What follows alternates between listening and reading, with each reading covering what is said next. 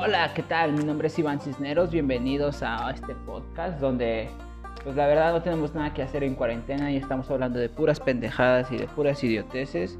Y pues, ¿qué más te puedo decir? Acompáñanos a ver qué es lo que piensa alguien que tiene 23 años y vive en la ciudad de Monterrey en plena canícula.